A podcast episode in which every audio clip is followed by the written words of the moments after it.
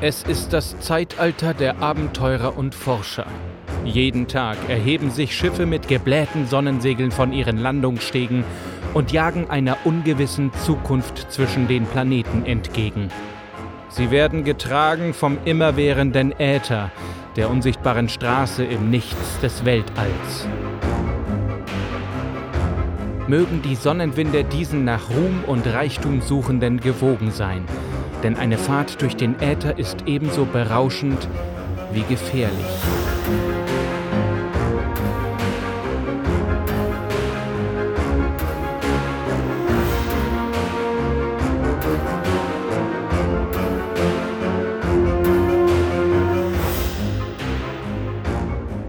Die Steampunk-Chroniken Episode 7 Es ist nicht leicht, kein Held zu sein.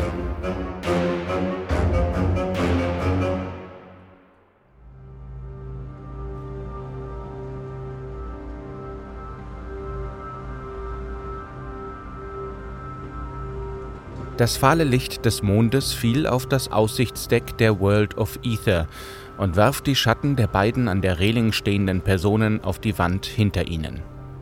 Der Luxusliner glitt gemächlich durch den Äther. Fast schien es den Passagieren so, als befänden sie sich auf einer Kreuzfahrt über einen der irdischen Ozeane.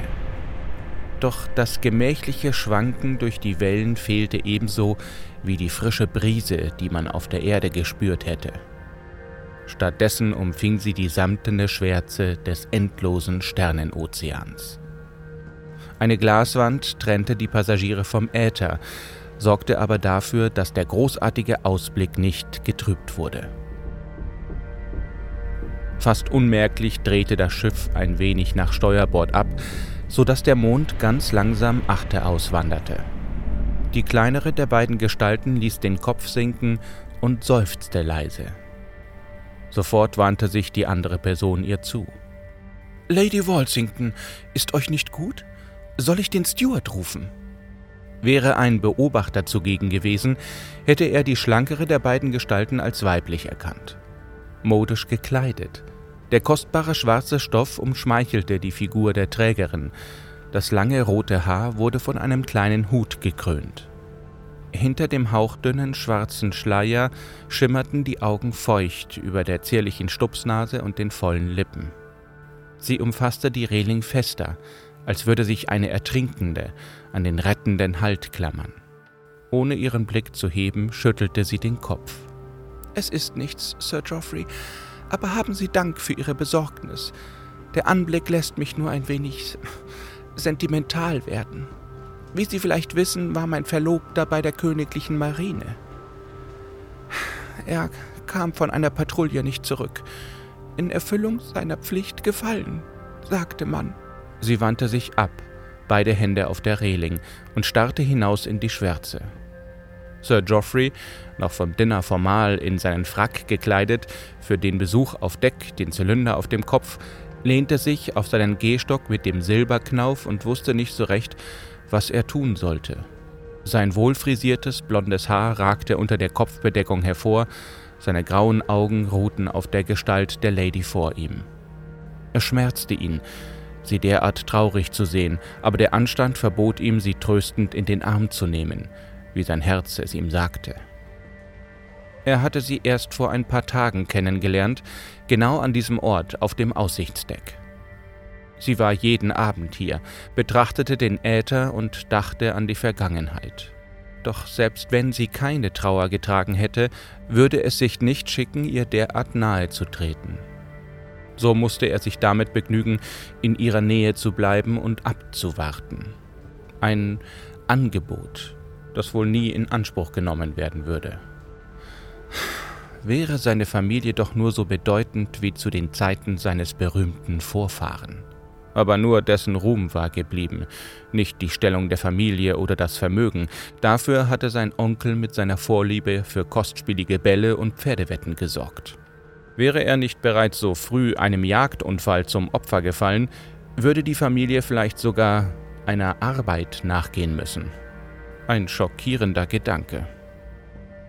Somit galt seine Familie als nicht einflussreich genug, um in der Gesellschaft ernsthaft wahrgenommen zu werden. Schon gar nicht von einer Frau wie Lady Walsington, die gute Verbindungen zum Hof hatte, wie es hieß. Aber zumindest wehrte sie sich nicht gegen seine Anwesenheit.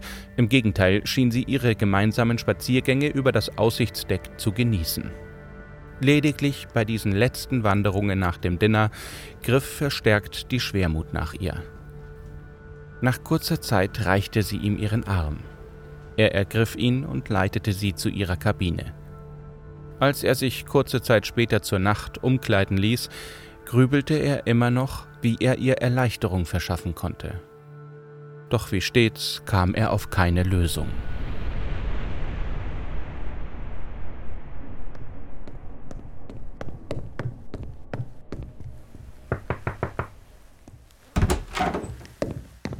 Sir, äh, bitte wachen Sie auf. Äh, bitte, Sir, äh, es ist dringend. Sein Butler Lionel stand vor seinem Bett, eine Tasse frisch gebrühten Tees in der Hand. Unwillig richtete Sir Geoffrey sich auf und sah seinen Butler an. Ich habe mich doch soeben erst zum Schlafen niedergelassen. Warum wecken Sie mich denn schon? Ich würde gern eine Bemerkung machen, dass es draußen noch dunkel ist, aber das wäre fruchtlos. Im Äther ist es bekanntlich immer dunkel. Also, Lionel, was ist los? Gibt es einen äh, Bridge-Notfall? Mit einem versöhnlichen Lächeln, das seinen Worten die Spitze nahm, und einem dankbaren Nicken griff Sir Geoffrey nach der Teetasse. Obwohl er es nicht zeigte und sogar versuchte, es mit Humor zu überspielen, war er besorgt. Lionel würde ihn nie grundlos wecken, dafür kannten sie sich zu lange und hatten zu viel miteinander erlebt. Also musste etwas passiert sein. Etwas sehr Ernstes sogar. Wir werden angegriffen, Sir. Äh, Piraten, vermutet der Kapitän. Er bittet um Ihre Anwesenheit auf der Brücke. Äh, darf ich Ihnen beim Anziehen helfen, Sir? Sir Geoffrey verschluckte sich an einem Schluck Tee. Während er hustete, rasten seine Gedanken. Piraten. Und die World of Ether war ein Vergnügungsschiff, kein Kriegsschiff. Unbewaffnet. Auch Soldaten waren nicht an Bord, von ein paar Passagieren abgesehen. Und das waren meistens pensionierte Offiziere, die schon lange keinen Waffengang mehr erlebt hatten. Wie sollten sie sich also zur Wehr setzen? Wie die Damen beschützen gegen die unangebrachten Aufmerksamkeiten, welche diese ungehobelten Rohlinge sicherlich im Sinn hatten? Sie diesen Banditen kampflos zu überlassen, verbot sich von selbst. Kurz erschien die Vorstellung, Lady Walsington müsse ein derartiges Schicksal erleiden, vor seinem geistigen Auge, doch er verwarf diesen Gedanken sofort wieder. Eilig kleidete er sich mit Hilfe von Lionel an, griff nach seinem Gehstock und begab sich schnellen Schrittes zur Brücke.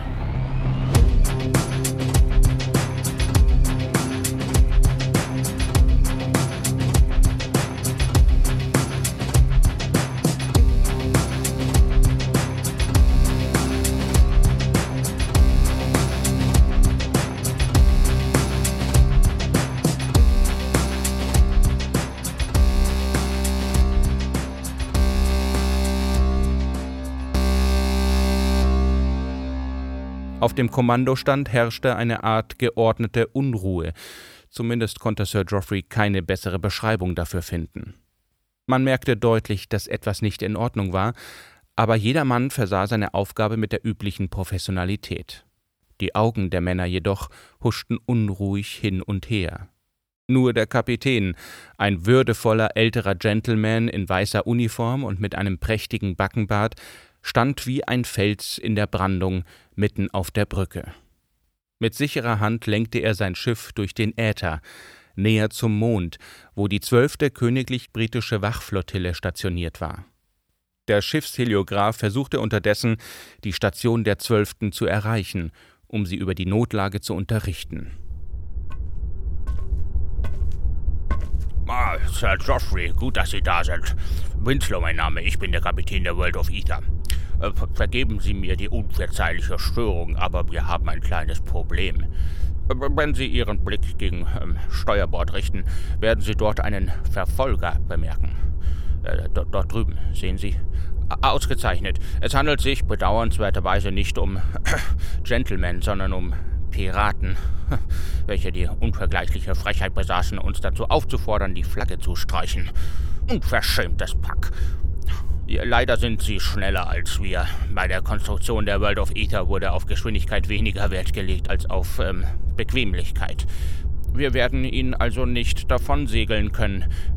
Ebenso wenig werden wir dazu in der Lage sein, sie niederzukämpfen, da wir keine nennenswerten Bordgeschütze mitführen. Wenn sie uns entern, sollten wir uns ihrer eine gewisse Zeit erwehren können, da wir aller Wahrscheinlichkeit nach über mehr Personen verfügen. Aber bei Harry, wir können doch nicht von den Passagieren verlangen zu kämpfen. Das wäre schockierend, meinen Sie nicht? Äh, wie Sie nun sicherlich sehen, haben wir hier ein kleines Ungemach. Aber bestimmt können Sie uns behilflich sein. Immerhin sind Sie ja ein Nelson, nicht wahr? Es steckt im Blut der Heldenmut, was? Sir Geoffrey wand sich innerlich. Natürlich entstammte er einer berühmten Familie von Helden, aber warum sollten sie deswegen alle derart veranlagt sein? Er hatte schon genug Probleme, die bohrenden Fragen von Tante Beth zu beantworten, was aber in dem doch recht geschlossenen Umfeld der Familie um einiges einfacher war. Immerhin konnte man unter Verwandten den Ruf der Familie nicht gefährden, nur seinen eigenen. Der aber war Sir Geoffrey herzlich egal, solange er in Ruhe gelassen wurde. Es war ja nicht so, dass er feige gewesen wäre. Keineswegs. Er hatte sich schon des Öfteren in halsbrecherische Unternehmungen gestürzt. Es war nur so, dass sein Interesse an Abenteuern sich auf Bridge und die Times beschränkte. Er bevorzugte ein gemütliches und beschauliches Leben. Nun aber hatte ihn wieder einmal der Ruf seiner Familie eingeholt. Natürlich, Captain Winslow, gar keine Frage, aber wie Sie selbst bereits sagten, dürfen wir die Dame nicht in Gefahr bringen. Das wäre unverzeihlich. Haben Sie die Flotte benachrichtigt? Wann können wir mit Hilfe rechnen, Sir? Der Kapitän lächelte, dann nickte er zum Heliographen hinüber. Ja, wir haben noch keine Bestätigung erhalten. Also müssen wir befürchten, dass unsere Nachricht die Station nicht erreicht hat. Unsere Position ist nicht ideal, wir haben die Sonne schräg hinter uns, deswegen kann unser Signal im Schein des Sterns untergehen. Wir versuchen uns dem Mond zu nähern, so gut es geht. Na, erreichen werden wir ihn nicht, aber möglicherweise entdeckt uns eine Patrouille und kommt uns zur Hilfe. Oberlippe steif halten und so weiter, richtig? Auf jeden Fall stehen wir hinter Ihnen, Sir Geoffrey. Wir sind uns ganz sicher, dass Sie uns hier herausholen werden. Großartig. Es geht nichts über einen subtilen Druck, um einen Tag zu einem großartigen Erlebnis zu machen. Sir Geoffrey zwang sich dazu, weiterhin zu lächeln. Währenddessen rasten seine Gedanken und versuchten einen Ausweg zu finden.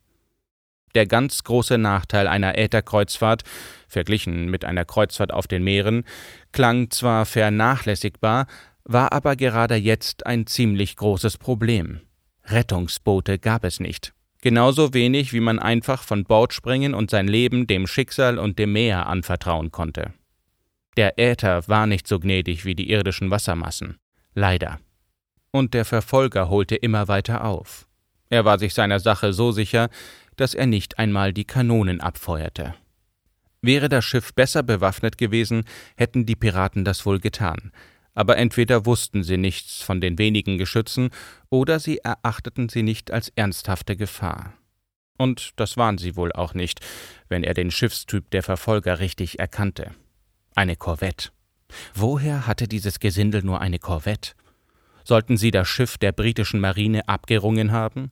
Das würde auf einen respektablen Gegner schließen lassen. Wenn mir die Frage gestattet ist, Sir, äh, welche Art der Geschütze führt die World of Ether mit sich? Ich sollte schon wissen, mit welchen Kontingenten ich planen kann. Er zwang seine Züge dazu, verwegen auszusehen, während er den Captain ansah. Doch so zuversichtlich und draufgängerisch, wie er sich gab, war er mitnichten. Wenn nur Brandon hier wäre, der wüsste, was zu tun ist. Immerhin tut er so etwas öfter, der Verrückte. Brandon war Sir Geoffreys älterer Bruder. Ein waschechter Held, selbst für die Verhältnisse seiner Familie, wie die Times einmal schrieb. Er hatte viele Länder bereist und fühlte sich in unwirtlichen Gebieten wie zu Hause. Er focht wie der Teufel, verstand gar mit einer Armbrust umzugehen, schoss genauer als dieser Schweizer Hell oder wie auch immer der geheißen hatte. Außerdem war Brandon ein ausgezeichneter Cricketspieler und ein angenehmer Bridge-Partner. Er liebte die Gefahr, und die Queen hatte ihn bereits ausgezeichnet. Sir Geoffrey hingegen fand ihn im besten Falle suspekt. Der Mann hatte keinen Funken modisches Verständnis. Er kleidete sich praktisch, bei Gott, nicht nach den Gesichtspunkten der Mode. Wäre da nicht die Tatsache, dass die Verwandtschaft und die Queen ihn geehrt hatten, Sir Geoffrey hätte ihm ganz klar abgesprochen, ein Gentleman zu sein. So aber musste er ihn wohl oder übel ertragen, auch wenn es schwer fiel. Aber da Brandon nicht hier war, oblag es offenbar ihm, die Familienehre hochzuhalten. Er hoffte, er würde sich dieser Aufgabe gewachsen zeigen. Geschütze. Nun ja, die Konstrukteure gingen davon aus, dass die königliche Marine im Bedarfsfall den Schutz übernehmen würde. Deswegen haben wir, wenn man diesen hochtrabenden Begriff verwenden möchte, zwei Breitseiten zu je zwei dreieinhalb Zoll Kanonen und einem Tesla-Geschütz. Eigentlich eher, um zu zeigen, dass wir bewaffnet sind. Nicht wirklich nützlich, befürchte ich. Äh, dazu noch eine Handvoll Gewehre und Faustfeuerwaffen, auch diese eher zu Repräsentationszwecken. Ja, Sie sehen also, wir sind nicht viel mehr als ein alter zahnloser Hund. Der Kapitän lachte dröhnend über seinen Scherz und Sir Geoffrey fiel höflich mit ein, während sich in seinem Kopf ein Plan zu formen begann. Ein sehr riskanter Plan, aber er baute darauf, dass die Piraten die Besatzung der World of Ether nicht für so dumm hielten, derartige Dinge zu versuchen. Nun musste er die Besatzung nur noch davon überzeugen, genau das zu tun und nebenbei beten, dass dieser wahnwitzige Plan gelang. Warum eigentlich war Brandon nie da, wenn man ihn einmal brauchte?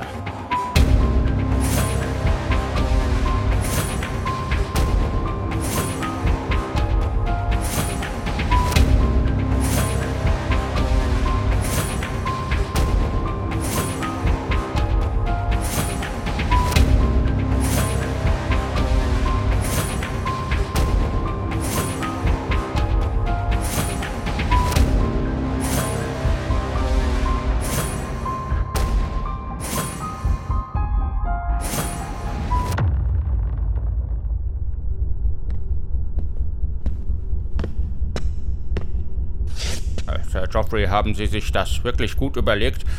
Haben Sie nicht doch möglicherweise etwas übersehen? Keine andere Option äh, denkbar?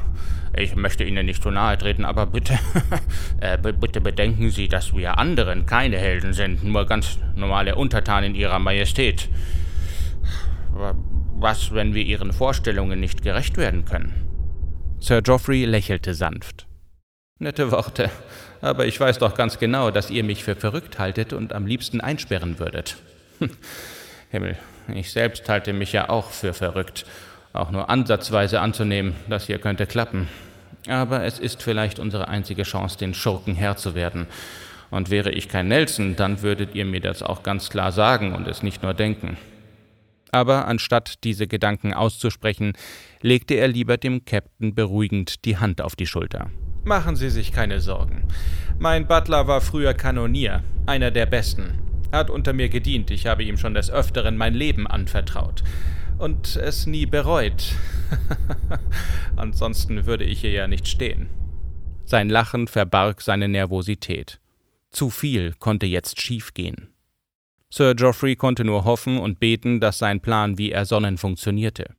Mit fragend hochgezogener Augenbraue wandte er sich an den ersten Offizier. Sir Geoffrey, wir haben wie befohlen den Piraten signalisiert, dass wir uns ergeben und äh, auch beigedreht. Damit äh, wenden wir ihnen nun unsere Breitseite zu. Keine Antwort bisher von der königlichen Flotte leider. Die Passagiere haben keinen Verdacht geschöpft, äh, die Stewards haben den Halt als eine bessere Möglichkeit, die Schönheit des Mondes zu genießen, ausgegeben. Äh, die Mannschaft verhält sich ruhig, um kein Aufsehen zu erregen. Die Verfolger scheinen keinen Verdacht geschöpft zu haben und nähern sich weiter. Alles äh, läuft nach Plan, Sir.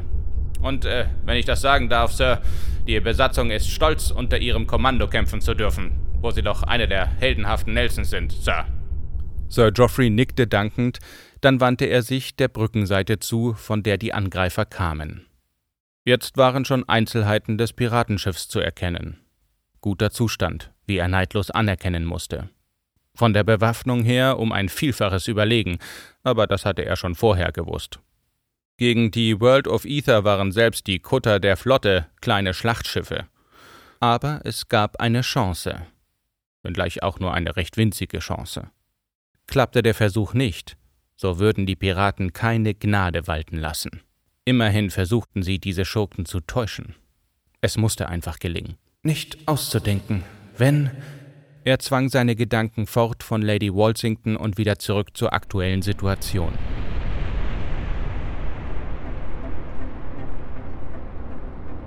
Das Schiff der Verfolger drehte jetzt ein, brachte sich in Position, um längsseits zu gehen. Nun kam es auf den richtigen Zeitpunkt an. Zu früh oder zu spät und alles wäre vergeblich gewesen. Sir Geoffrey, wir müssen jetzt reagieren. Äh, schnell, bevor es zu spät ist. Äh, bitte, äh, wir.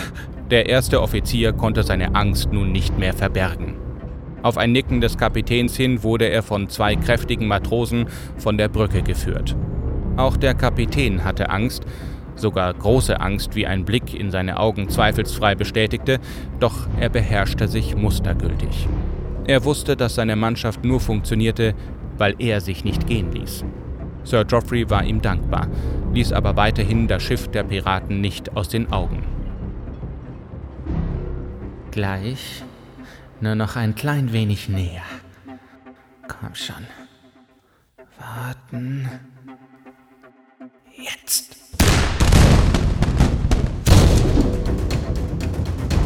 Auch wenn er sie nicht sehen konnte, so wusste er, dass die Kanonenkugeln durch den Äther auf das Schiff der Piraten zurasten.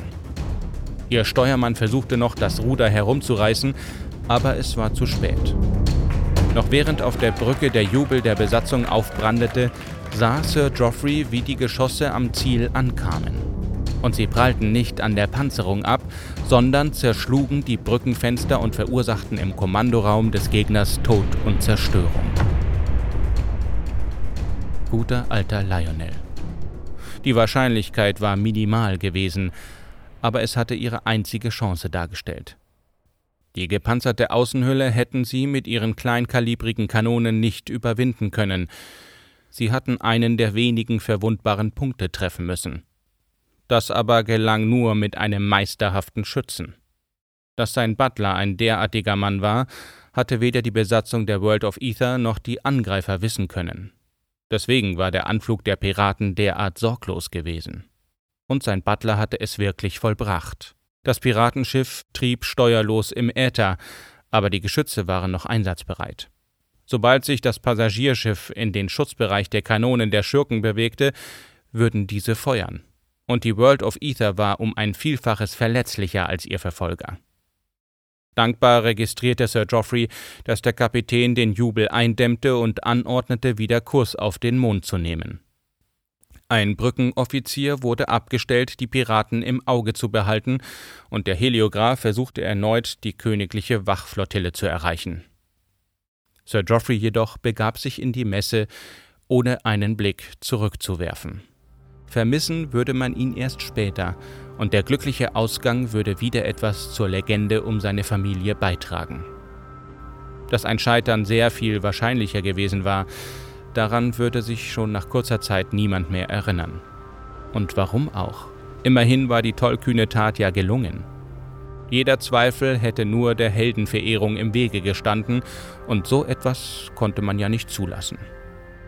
Auch die Rolle seines Butlers Lionel würde in Vergessenheit geraten, was ihn nicht wenig ärgerte. So würde er selbst dafür Sorge tragen müssen, dass der wahre Held dieser Begebenheit eine angemessene Entlohnung erhielt wie üblich. Und vielleicht sickerte ja genug seitens der Besatzung an die Passagiere durch, dass Lady Walsington ihn ein wenig bewundern würde. Um sie nicht zu kränken, würde er diesen eigentlich unverdienten Ruhm ertragen. Und war das nicht ebenfalls in gewisser Weise heldenhaft?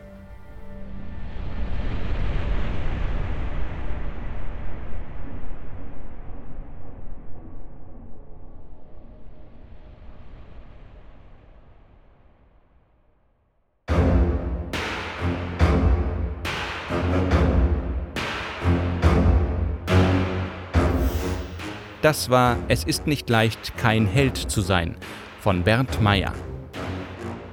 Diese Geschichte entstammt der Anthologie Äthergarn aus der Reihe Die Steampunk-Chroniken, herausgegeben von Stefan Holzhauer. Das E-Book könnt ihr kostenlos auf www.steampunk-chroniken.de herunterladen oder als Taschenbuch kaufen. Diese Hörbuchproduktion ist unter dem Label Fabelbaum entstanden. Wenn du mich und meine Arbeit unterstützen willst, kannst du das auf patreon.com/fabelbaum tun. Jede Unterstützung ist willkommen und ermöglicht es mir, mehr Zeit in die Produktion von Fantasy, Science Fiction oder Steampunk-Hörbüchern zu investieren. Ich bin Manuel Schmidt und ich danke dir fürs Zuhören. Bis zur nächsten Geschichte.